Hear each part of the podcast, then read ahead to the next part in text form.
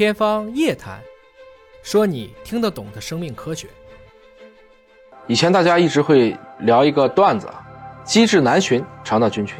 如今呢，一个月就能发上百篇跟肠道菌群相关的这样的文章，一直都有新的发现，所以它其中的原理也越来的越明晰了。以前有研究提到，菌群和免疫系统会互作，可以调节宿主的抗肿瘤免疫，影响化疗和免疫疗法的疗效。但是它的互作原理究竟是什么？它为什么能够帮助去抗肿瘤？今天我们有了一个浮出了水面的答案。大家好，我是爷爷。早在2021年，在《Cancer Cell》有一篇文章提到过，肠道内的罗伊氏乳杆菌及其代谢产物罗伊氏菌素，通过消耗谷胱甘肽，从而诱导结直肠癌细胞的氧化应激，导致蛋白质氧化、核糖体活性受损，从而抑制了结直肠癌的发展。而近期在细胞的一篇研究，同样提到这种常见的益生菌。罗伊氏乳杆菌会像漫威漫画当中的蚁人一样，小小的身躯，经过口进入消化道，找到肠道外的肿瘤并打入内部，帮助从肿瘤内部瓦解反派。这个过程听起来神奇，其实还是可以详细的去研究它的路径。主要是罗伊氏乳杆菌在代谢自氨酸后，会产生一种叫吲哚三甲醛的代谢产物。这个甲醛可不是我们一般说的甲醛，它能激活一种细胞毒性 T 细胞。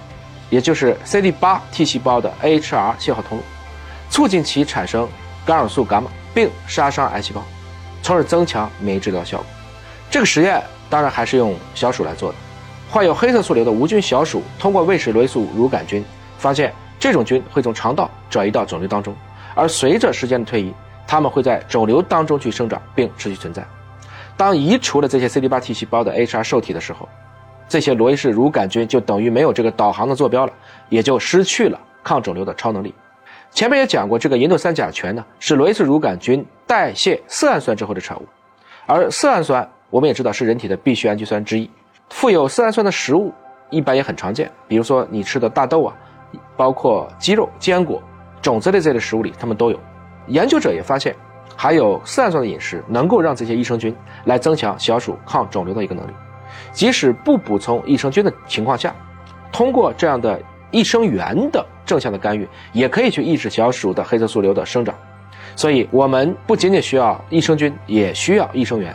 我们需要色氨酸，益生菌也同样需要。当然，有人也会 challenge 说：“你这又是小鼠实验，人又怎么样呢？”研究者继续分析了四十二名接受了免疫治疗的晚期黑色素瘤的样本，发现这些对免疫治疗并反应良好的患者。他们的吲哚三甲醛的水平会更高，并且治疗前如果你这个水平就比较高，它的总体的生存期就会更长。